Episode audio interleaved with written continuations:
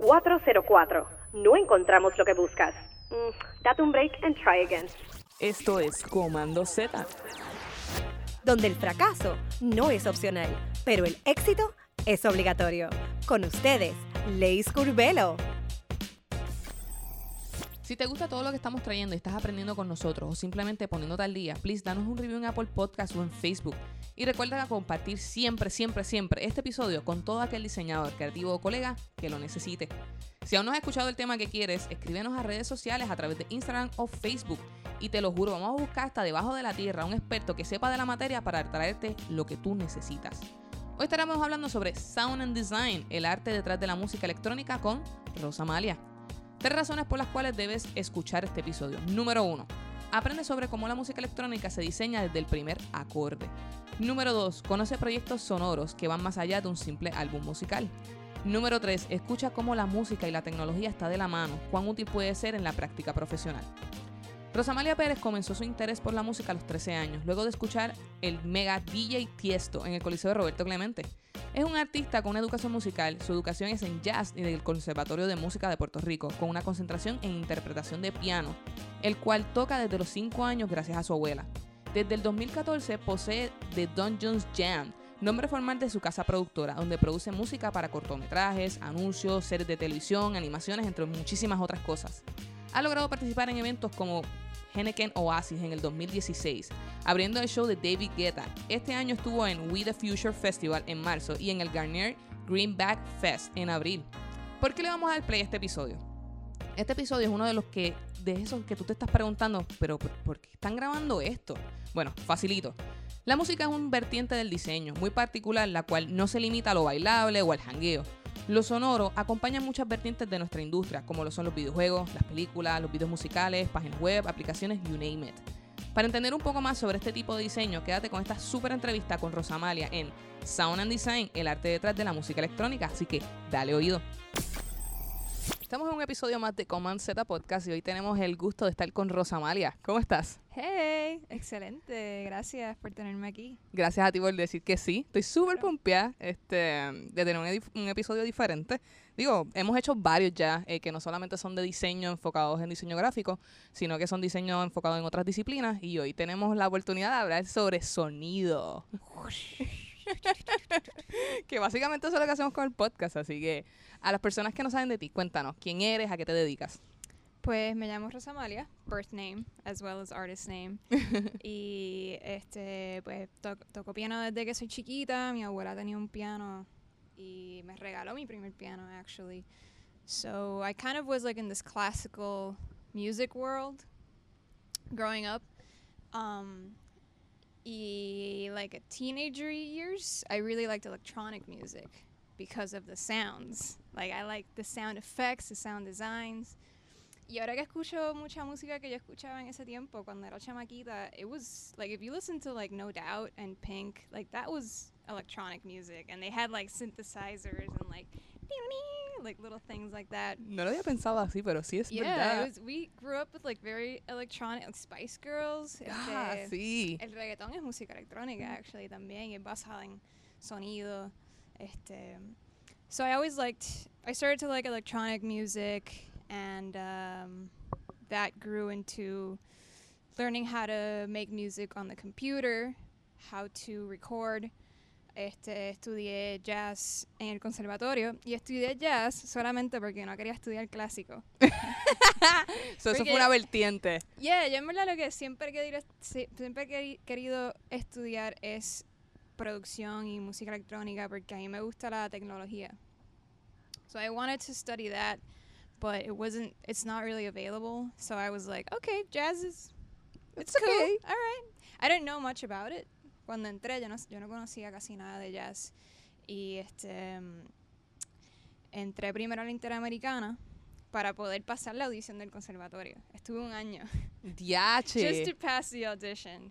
Así de heavy, eh. La gente piensa que eso es Yeah. cáscara de coco, pero eso no es así. no, mano. they have very specific uh, requirements. ¿Cómo, cómo que, que pudiesen mencionar? Si te piden una pieza blues, una pieza de jazz standard, una pieza clásica, eh, una pieza bossa nova latina, em, las escalas mayores y menores, arpegio.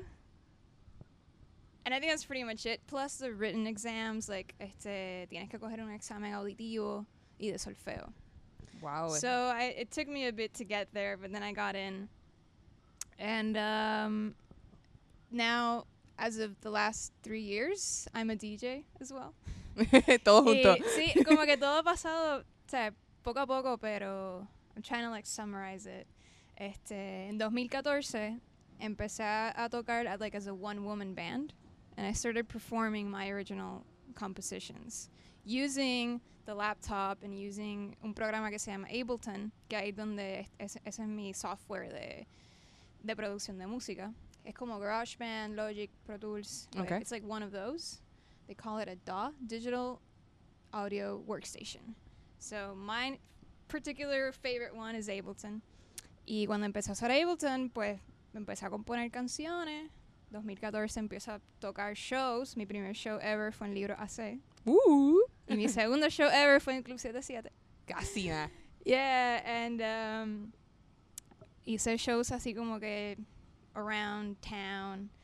And um, I've always been into DJ culture. And I've, I'm a raver. Like, I, I love going to parties, I love nightlife. So it was very natural that I just kind of gravitated to actually DJing. Y eso took off. Like, people know me as a DJ.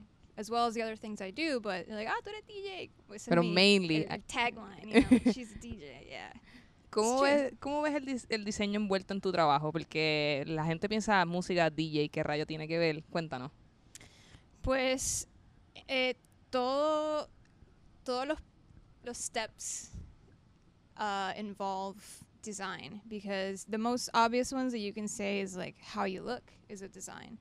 Este, qué ropa te, te pones, cómo te quieres presentar en la tarima. Otro, otro design factor también es el equipo que usa.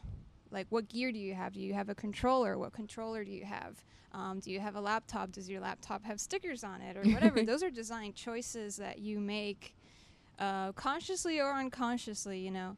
Um, but it's better to do them consciously because then you can control how your image will be. Ujú. Y mucho de estar en tarima o ser artista de public figure, que la gente pues see you, well, you have to know what your branding is and know what your image is, which takes time. And still, you know, it's a step by step Ajá. thing. Pero este mucha de yo también incorporo mucha tecnología en lo que uso. So eso those are designs. Um, what microphones, uh, what software do you use? So I mean design is present constantly in everything in, in furniture. I mean it's unavoidable. So I think if you just pay attention to it and be conscious of like how you're presenting, how you're looking, then uh, you can have a good outcome of of your branding. Sí, porque la, la- mucha gente, la- ¿verdad? La gente piensa que, que branding es solamente como que el logo, el nombre, es todo, es todo. Este, podemos poner un ejemplo que la gente debe estar harta porque a mí me encanta. Eh, Bad Bunny eh, es todo un diseño completo, o sea, desde las uñas hasta cómo él se expresa en sus canciones y, y es un branding entero. Y así mismo Claro. pasa con los DJs, David Guetta, este, o sea, es, es completo. Claro, los posts, este, what are your captions? What are you saying? What's your message? Um, yeah, you can try to not think about it too much, pero más y más lo he, lo he pensado, lo pienso más. Creo que antes pues no me importaba y ponía un funny picture because I like comedy, so I would just, you know, make like a funny face and do a picture like, oh, I don't care. But now I'm like, wait a second, what's what's the message? What's the point? Mm. What what am I saying with this funny picture? So um, yeah, I think it's just kind of understanding your message and your vibe and what you're about, and that's internal. So it takes time. ¿Cómo es tu proceso creativo a la hora de crear una pieza o un proyecto como tal? Pues al principio, los primeros pasos de la creación, depende si es una creación artística or if it's for a commercial purpose, like if it's for a project, uh, commission. or Commission, if yeah. it's like a commission work.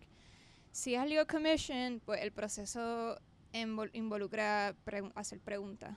Hacer preguntas al cliente, este, hacerte preguntas a ti mismo sobre, sobre la, la pieza.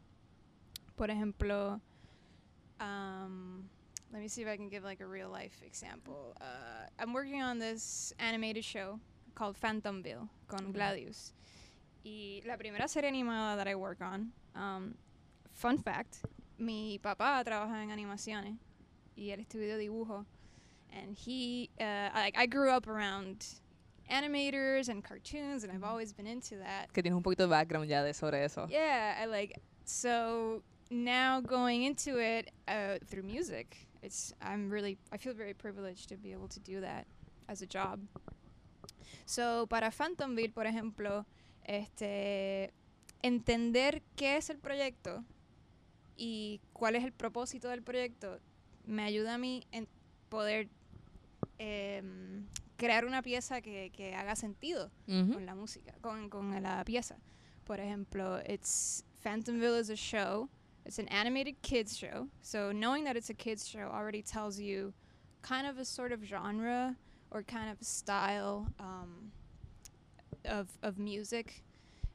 Y este, por, ejem- por ejemplo, kids shows now have very like video gamey stuff. So Mhm. think like very like synthesizer things, drum machines, like very electronic based, chip tune kind of things even. So ya inmediatamente tienes un kind of reference framework uh, to grab from. Luego, es una serie animada for kids, which is about a haunted house. So you know there's going to be elements of spooky things, of ghosts. So vas pensando en qué instrumento te pueden funcionar. Por ejemplo, spooky things, I think immediately of a theremin, which is like that electronic instrument that goes like that you control with your hand like so then you start narrowing references about instruments to use Wow.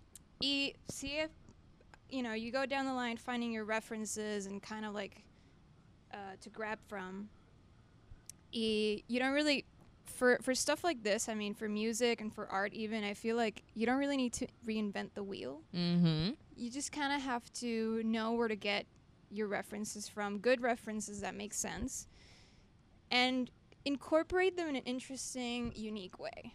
So that's kind of like where I think more like you really don't have to romperte la cabeza como que déjame hacer una pieza completamente you know new i don't know you can i like working with references and just kind of piecing them together and making my own kind of blend which is actually what djing is like now that i think about it Literal, exacto, es el mix. yeah so i like blending things i guess um and then when it's in a, like, like an artistic way like if i'm just freestyling i like to work with loops so i just um usualmente como mi primer instrumento es piano pues usualmente empiezo en el piano with something like a little and I just loop that entonces agarro la guitarra y le hago otra melodía encima and I loop that and it keeps going hasta que digo okay sounds pretty good and then the last thing I'll add is the vocals it's always the last Mm. thing I'm not much of a vocals person um, ¿Y tú haces las voces para algunas de tus composiciones? Yeah, for pretty much all of them. Yeah, for all of them I've done, I've done the voices. Yeah. Nice. I do what I can. It's very I, I work alone a lot, so it's like sometimes I don't I'm like I need this vocal for whatever. Well, I'm here, like I'll do it, okay. oh, so you know, but hago un demo and then if maybe I want to collaborate with someone, I'll already have the demo done and be like, okay, this is kind of the idea to work from. Sé que hablamos mucho sobre las referencias, pero ¿cómo tú logras sonidos únicos? Vi que estuviste grabando sonidos de mosquitos. Cuéntanos de sobre esa Yeah. experiencia. Pues eso fue un proyecto para el fideicomiso que estábamos haciendo unos eh, con Gladius. Estábamos haciendo unos que, by the way, Gladius is a animation studio that specializes in digital art, like 3D art. Um, they've done we've done video games, virtual reality games as well. So really cool. Pues con ellos estábamos haciendo un proyecto para el fideicomiso que eran unos juegos uh, like iOS games for tablets to teach kids about mosquitoes. Uh, what are mosquitoes? What are the danger, the dangerous uh, diseases that they carry, and how to Mhm. prevent them? O sea, que también era educación. Yeah, so it was like a super cool project. Y este, um, la, me llevé súper bien con, con la clienta que trabaja en el fideicomiso, en el trust, en el Puerto Rico Science Trust. Y me estaban explicando que habían unos investigadores aquí en Puerto Rico a, a la misma vez que estábamos haciendo el video, el video game. They had some investigators from like uh, from the U.S. from universities. I forget which one, but um, que estaban llevando a cabo una investigación de lo- el sonido de los mosquitos de, de aquí en Puerto Rico, and they were classifying them by the sounds of their wings, because there's like different species of of mosquitoes Claro. y cada uno tiene un, un frequency diferente dependiendo de cómo like the, the buzzing of the wings. Oh my God. yeah, Los de so- nosotros me imagino que las las alas van con el reggaetón, ¿verdad? un dembow. so Qué viaje. Continuamos. So, este, they were doing like field research, and I was like, hey, like, can I? Is it cool if I go and I record it and we can use it in the en el en el videojuego que estamos haciendo? And they're like, oh my god, yes, of course, go right ahead. We're gonna meet up this day, whatever. Este. Y estaban pasando por, por varias casas en, en unos neighborhoods, like going door to door, like knocking and like, hey, is it cool if we like look at your backyard? Si hay criaderos de mosquito and like, you know, whatever. Yeah, it's it was invasive, but it's like for an educational purpose. Ellos Ujú, tenían mm-hmm. lo- los insecticidas, so ellos chequeaban los patios y se veían como stuck water, que veían que tenían los babies. ¿cómo La, se la, la larva, la... The larva, yeah. Ellos le echaban herbicida, le, se lo echaban y so it was like really cool. So I went along with with them y este después también me llevaron a- al laboratorio donde tenían traps, así como que cubos de mosquitos ahí como que like thousands of mosquitoes in a cube like that all together like Oh like, my God. super loud buzzing y eso fue lo, lo, lo mejor que pude capturar porque it was so loud and like really cool that's what's on my instagram is me like in the lab like, So, um, yeah, I recorded those mosquito sounds y ese proyecto también lo tienen eh, por internet lo- los investigadores porque un Shazam para mosquitos. Shazam es una Do you know what Shazam is? It's it's an application Sí, para... to identify uh, music tracks. It's my favorite application. En vez de decirle a tu mana, mira, ¿te acuerdas de tal canción? Suena tutupán, tutupán. Exacto. sí, sí. Y, y gracias a tecnologías como esta, I can DJ because I can like figure out what that song was en vez de tener que ir a un record shop y estar como que I want to know what song this DJ was playing that night, blah blah. You know, I can just figure it out on the moment. So it's a Shazam for mosquitoes that they developed, and that's actually online, and the inter- the research is very interesting. I wish I remembered the link right now. no te preocupes, vamos a tratar de buscarlo para que lo pongamos en este episodio. Yeah, link in bio. Exacto.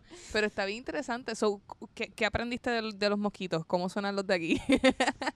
Pues aprendí que los que pican son solamente los female mosquitoes. Claro, ¿por So- no? And I didn't know that. I was like, oh, really? Okay. So they're the ones that, that give diseases oh and my. animals and stuff. Yeah. it's pretty bad. Yeah. Sí, literal. ¿Cómo creas innovación en tu música? ¿Qué principios de diseño aportas a, a tus composiciones eh, en términos de innovación? But de nuevo con lo de blending. Like I like to blend um for example, take jazz, which is in my background, and take dance music and rave style, like club style, which is a really big sound system, lots of bass, lots of percussion.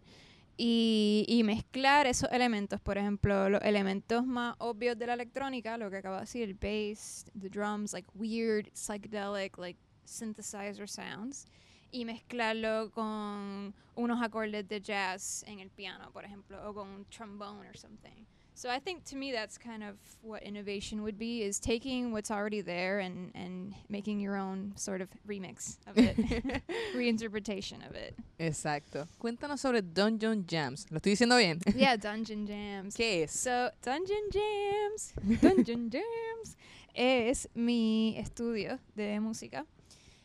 De, it's it's more of like a an office in my apartment.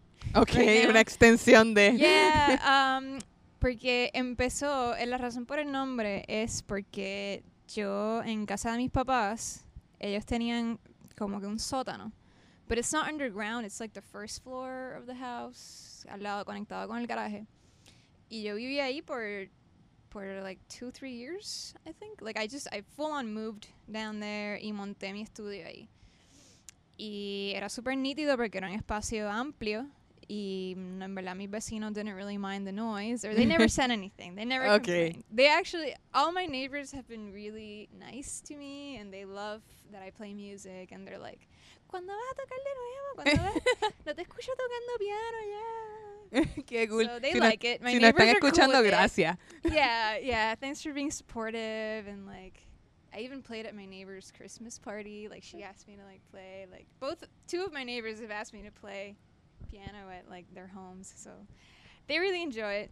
Este, pues ese espacio fue bien nítido porque eh, mis amigos traían sus instrumentos and they would just leave them there because it was a really comfortable like rehearsal space. Ok. So I was playing a lot, like often with like certain friends. So they were just like, you know what? I'm just gonna leave my drum kit here. I'm just gonna leave my bass guitar. I'm just gonna leave my sound system, whatever. so terminé con un montón de instrumentos, bocinas, este equipo.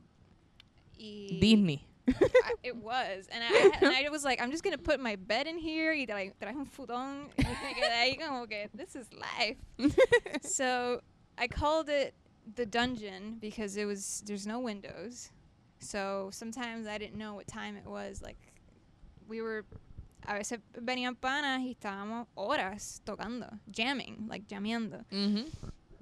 And then we'd open the door and it was like nighttime and we are like, what? Okay. What happened here? I'm hungry. Oh God. okay. So the dungeon was the first name of it. Entonces, este, eventualmente dije, well, you know, it can be called Dungeon Jams. Y jams de llameo, pero también jams como the tracks, you know, like check out this jam or whatever. um, but now I moved out of there. I I'm now in an apartment, and it's really like I, do, I have to do everything through headphones. And um, Los vecinos no son tan lindos.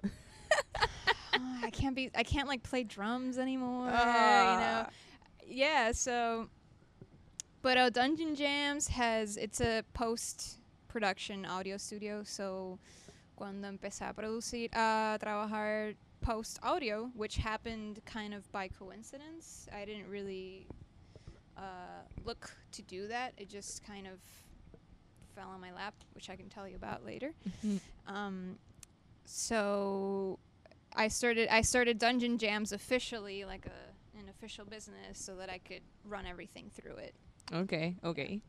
¿Cómo manejas el hecho de darte a conocer en, un- en una industria dominada por hombres? Esto es una pregunta que, que no, no siempre la hago, pero cuando son mujeres que llevan el sombrero en industrias tan dominadas, hay que hacerlas por obligación. Yeah, yeah, yeah, for sure. Um, that's a very uh, hot topic in in the DJ industry and in the musicians industry too.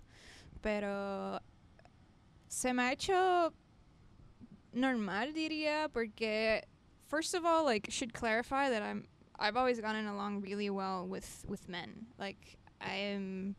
I'm like a guy's girl, you know. Like, uh, so that's I guess that's kind of helped to like I've never felt like I'm a woman and they're men and like it's kind of like oh we're all just musicians. and, like, Exacto. No ves la diferencia. out, Yeah, uh, but I do understand the difference and uh, I know it's not like that for everybody, and there are problems in you know discriminatory problems, pero por ejemplo este Oh my god, I blanked out. A mí, a mí lo que me, me tripea es que yo, siendo así una chica como tomboy and androgynous, de todos modos me han dado plataforma por ejemplo, estuve en In Puerto Rico Magazine, en su revista de, de ahora de primavera. And that to me is like insane because I'm like with these really beautiful women, like uh, Miss Puerto Rico is like right next to me, and all these like super awesome women that are more like traditionally women, I guess. And there was also April Carrion, who's a Mhm. transformista. So, and I'm more of like the tomboy, like girl, whatever. And I'm so happy that they put me there, and I feel super privileged porque me encantaría que, que niñas o niños or whoever sees me there and is like, oh, okay, like. that's Yo some- también like, I can do that, you know. Like I don't have to be like traditionally girly or whatever. I don't know. I can be androgynous. A mí me pasó eh, cuando yo era pequeña, yo odiaba maquillarme o ponerme algo rosa o whatever. Mami, si me estás escuchando, sí, lo odiaba. Em, y cuando empecé a ver a Pink usando corbatas y usando lazos y usando suits, para mí Pink era como que mi idol. Era como que alguien lo está haciendo. right? Yeah. I felt that uh, Pink was the shit for me, and Avril Lavigne. Este, and Gwen Stefani, you know, they wore pants. And I love wearing pants. like I, just, you know, ¿Cómo se siente abrirle a David Guetta en Heineken Oasis? Okay, that is a great story because I had only been DJing for a few months. You know, aunque to be fair, when I started to DJ, it was very intuitive. O sea, Okay. se me hizo aprendí súper rápido porque ya uso instrumentos en mi daily day to day, so it was just like another instrument. And I already have I've been to clubs, I've been to raves, I know the culture. I, I w- it was in me. I just needed to do it. Ujú. So I'd only been DJing for a few months. Y me invitaron a tocar. Me acuerdo que estaba en un tapón. y me llamaron. Y yo como que, hello, ajá. Sí, mira que estás en Puerto Rico a tal fecha. Yo, sí. Ah, porque para que abras la tarima de David Guetta, you know, whatever. And I'm like, okay. All right, okay, bye. Para los que no están viendo, para los que no solamente están escuchando la entrevista, la cara tuya fue como, que, what the heck is going on? yeah, I was like, wow, okay. Y um, en ese momento, pues, cuando yo empecé, yo tocaba con un controller. So, there's like various types of DJ instruments, I guess. Y los que son industry standards se llaman CDJs. And you have the mixer, and then you have two CDJs, which are like, they, they're like huge. Es como el vinyl Okay, player, okay. pero digital. Ya. So you have one on one side for song A and one on the other side for song B, por ejemplo. You can have up to four. Pero usualmente son uno y uno, dos canciones y el mixer. Pues yo usaba en ese tiempo un controller, que es como que es, eh, una versión como... People say it's kind of controllers are toyish, but I think they're just new techni- technological innovations. You know, it's just the, the industry moved to creating these controllers to simplify people people's um, mobility. Ujú. Porque los CDJs pesan un montón y cada uno cuesta aproximadamente dos mil dólares. Sí, eso no está So you need the two CDJs plus the mixer. You already have like six thousand dollars in equipment, No, no, no. and there's no. no startup DJ. like I don't think so. You know, unless they're like millionaires. Ajá, that are like, oh yeah, I can buy these like right off the bat. So I had the little controller, which is like 300 bucks, y te tiene el mixer y los dos cositos, como que in one, all in one. Y eso es lo que yo usaba. So cuando me invitaron a esta tarima, yo como que, diablo, van a tener los CDJs. Like, I've never used CDJs before. Like, fuck. ah, Porque las producciones ponen, ponen. Ah, ya te lo, eh, te lo proveen. te lo ponen. Exacto. Ok, Las ok. producciones te they pimp you out with like the gear y el sistema de sonido super huge, you know, it's nice. So, tú llegas a darle. Tú llegas con tu USB, you plug it in and you put your music and that's it. So I was like, crap, I've never used them. Este, I knew about them, but I I I don't have access to them. So I was like freaking out y eh, buscando a panas como que tienes CDJs, este, quiero practicar, qué sé yo qué, y, practiqué en, en algunos, practiqué como dos o tres veces antes del show. El día del show, I couldn't eat. I was like, I, I felt like I was sick. I was like super shaking and just like, what the hell. Yo nunca había estado en una tarima tan grande, este, menos con equipo que no conocía. So I was, I was really nervous about the equipment part because I didn't want to look like a fool Ujú. and like, you know, like fuck it up like halfway through, like, or mix badly. Ajá, exacto. So I was like, crap. Pero, este, nada, llegué súper temprano. súper, súper temprano. Como Y siete horas first antes. one there, like, yeah, llegué con mi corillo, which was nice. I had like my, Emotional Yeah. support yeah, team. that's what I love. Like, I always love being with friends and being like, I wouldn't want to do this being alone, you know. Mhm. So I always bring my friends. I'm like, I'll get you VIP. You can go backstage. you know, like okay. So son los like, que tienen la cartulina con tu nombre. Definitely, yeah. Llegamos ahí como que a las 5 de la tarde yo tocaba a las 7. Anda. But I love that stuff. Like, I love productions and I like doing events. So, me gusta ver toda la producción desde que están preparando, montando. So, I'm into that. So, I was like, yay. Este, nada, llegamos ahí súper temprano. I was like shaking. And then it's my turn to go. Boom, empiezo a tocar y súper nítido, como que, okay, like, after the first 15 minutes, everything was okay. Okay. And I just flowed and it was great. Um, ese evento tenía dos tarimas. Un- Una tarima como que local DJs y una que es la tarima de David Guerra, que David Guerra trajo una, un equipo de, de producción with him. Like he travels with his production team Anda, and they pal. set up pyrotechnics, the visuals, the stage lighting, like they set it up.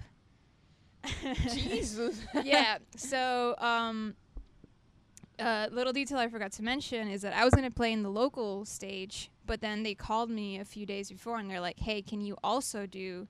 Can you do two sets? Can you do the local stage, and then an hour after, can you do the main stage? Can you open the main stage too?" Holy. And I'm like, "Yeah, sure, okay." so, but, which was great because I got to kind of warm up in the smaller stage, and there was only like a couple people, and they were like, ah, my friends, you know. Was con, cool. tu- con los posters. Ajá, so pude, pude usar los CDJs y como que, okay, I think I got this. And then I went to the other stage, and I get up on stage, and there's like already hundreds of people just waiting, like staring, like hey. waiting for David Guetta, and I was like, oh, God, okay. And I did my set, and it was it was really nice. It was great. And um, después de eso, pues he estado en otras tarimas grandes y ya, pues I already knew what to do. I already knew how to work it, and I was like, all right, cool. You know, every time just getting better. And I think the last time I was on a big stage was for Oasis as well. Um, se me olvida cuándo fue. El año pasado creo que fue. I don't know. The last Oasis, I, I feel like I really rocked that one because I was super ready for it.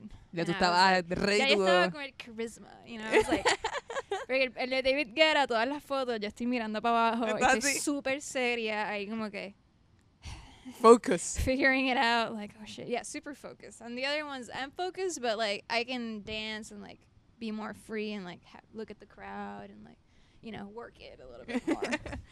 Pues ya que estamos en esa, cuéntame tus historias de terror, porque ya hablamos de lo más brutal. Ahora cuéntame cuál ha sido como que el ups que tú has dicho como que diantre, cómo, cómo hice eso, pero al mismo tiempo que aprendiste. Yeah. Um, you know, I don't think there's been like a huge, cause I just I don't take them as mistakes. I take them as like learning process. Y en verdad yo soy bien freak de prepararme. So I I try to minimize that as much as possible by thinking about everything beforehand and like de todo, como que, ok, ¿qué voy a hacer cuando llegue? Lo primero que voy a hacer, cómo se va, qué cable voy a poner, cómo lo voy a poner, ok, qué canción, cómo va a estar, y si pasa tal, like, troubleshooting, I already kind of, like, got it. So I don't think I've had, like, a super horrible, horrible thing happen to me. Um, just sometimes, like, sounds, is, like, a veces he tocado eventos que que ponen una bocinita bien chippy y suena mal, so yo sueno mal y eso me va a tripear un montón y siempre he queri- querido tener mi propio sound system. Cuando eso pasa, como que, you know what, I'll bring my own and like ponerle ahí como que bass speakers and stack them and just like blow them away. Um, Es como que permiso. Ajá, que me get, yeah, your little thank you. I really appreciate it, but I want to like my music is when I DJ, it's very bassy and it requires like a bass, like a like lo que dicen un subwoofer, que es Okay. solamente para abajo. So subwoofer y los tweeters, que son los de arriba for the high frequencies. I love sound systems and like I feel like they don't really pay much attention to to sound systems and how important it is to have a proper sound system para que el DJ suene bien, para que la música en verdad como que surrounds you and really like hits you, you know. Cuéntanos un poco sobre, sobre eso. Háblanos un poco en francés, como digo yo, porque yo pudiese hablarte de diseño, a lo mejor tú te pierdes, pero ahora háblame tú en francés. ¿Qué cosas son como que vitales para ciertos sonidos? Ya nos hablaste entonces del bass. ¿Qué otras cosas se añaden dentro del sound system? So the sound system um, depende del espacio en el que vayas a, a estar montando el sistema, porque por ejemplo un espacio pequeño no necesita tanto como un espacio grande. Ujú. or uh, indoors is different from an outdoors. So if you have normally the most basic components are what's called a subwoofer, que es para el bajo, para las frecuencias bajas solamente. Después tienen los, los tweeters, que son los que son para higher frequencies, mid frequencies. Mid frequencies are like the voice, like vocal tones. Um, y también algo que se llama el monitor, que es una bocina normal, which, which is full range. Full range meaning it just it has all low frequencies to high frequencies. It covers all, everything. Y un monitor al lado del DJ, que el DJ puede controlar el volumen desde el mixer. It's called the booth monitor. So it's important for a DJ to have a monitor when they're playing because we cannot hear Lo que sale. el sound system porque está pointing away like it's in front of us pointing away from us. Like usually the DJ is behind on the stage. Y las bocinas están pointing to the crowd. So we don't hear it. We just hear like a really muffled like, like muffled non-clear audio. So the solution to that is to put monitors este puedes poner uno o uno en cada lado y el DJ puede subir y bajar el volumen por ejemplo, usualmente dicen que deberías de bajarlo y solamente subirlo cuando estás haciendo la mezcla, like from one song to the next, because that's when you really need to be most uh, pendiente to what you're hearing. Um, so your ear doesn't get fatigued. They say to just turn it down and only turn it up when you're mixing. But usually, like you're so into it, and so like you know that's your only bit of clear audio that you just turn it up all the way and like Ahora. yeah, yeah. Entonces cuando llegas a tu casa estás ahí como que Y a rayos. yeah, it's dangerous, but um, I think if you have a really good good sound system, which I I would I don't think there is like um a super great sound system that I've seen here. Este pero por ejemplo, hay sistemas de sonido que son solamente hechos para DJ culture. But they're really pricey. They're like really high end. You know, usan Boiler Room, Mix Mag, DJ Mag, like really David Guetta. yeah, and they use like super like void acoustics, um, este, what, Martin, Martin Audio, este, Fun- Funktion-One is another brand that's like super legendary. But each of those sound systems are really pricey and not in Puerto Rico. Claro. So, you know, I, I've always wanted one though. I'm, I've got. I'm trying to figure out how Ya I can get, get them shipped in here and like.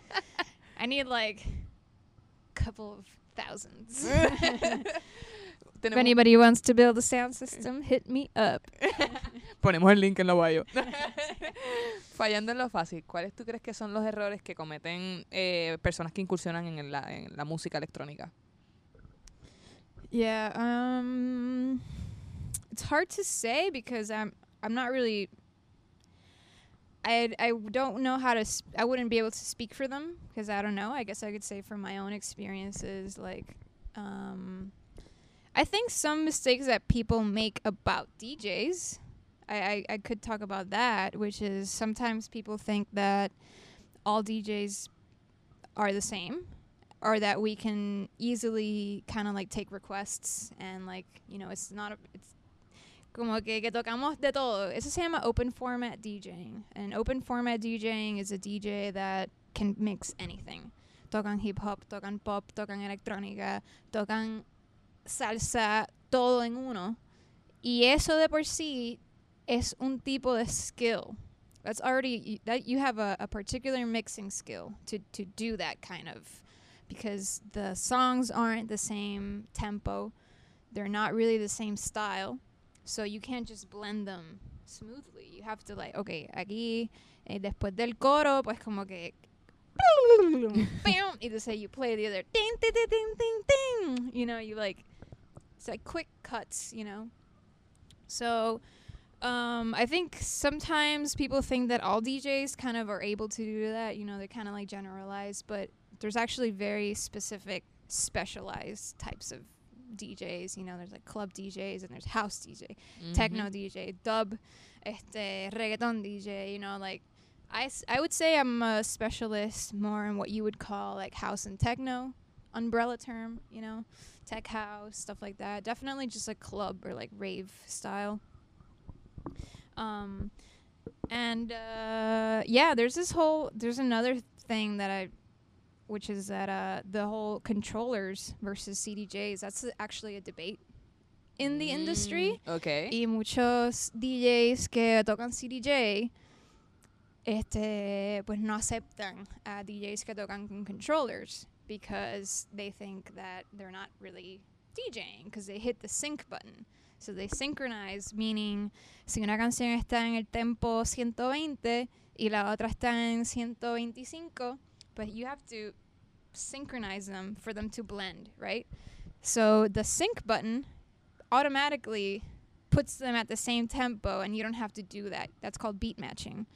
And beat matching is historically a very important skill inside of DJing because when you had the vinyls, being able to control a vinyl and like pitch it, you know, change the the tempo to then blend in the next one was really difficult.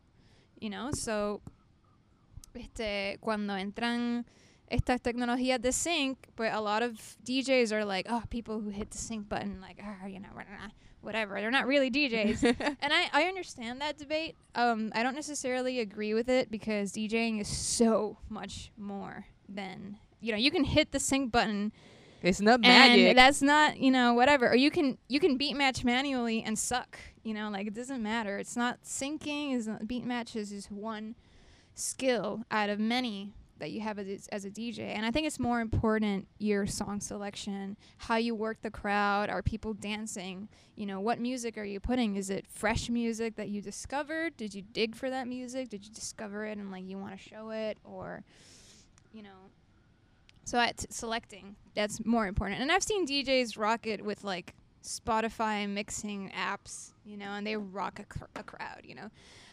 Are they like super DJs? Like, I don't know because I do think that even if you have that kind, even if you do have like one of those technologies, like if you're a controller DJ, you should still learn how to use how to do manually beat matching if you want to pursue it professionally. Because professionally you will run into problems like there's not enough space for you to control your to to plug in your controllers in the booth so what do you do Mm -hmm. lo único que hay pues lo que te, lo que te dio la producción que son los DJs pues tú coges tu USB and you you're ready for it Exactly. so I think you should if you want to do it professionally you should know all all of the different styles and know how to dabble in them at least you know Te entiendo muchísimo porque eh, nos pasa también en el diseño muchas personas que vienen de la vieja guardia y que trabajaron haciendo logos a mano y que son unos duros trabajando tipografía y caligrafía en, en bolígrafos con tinta.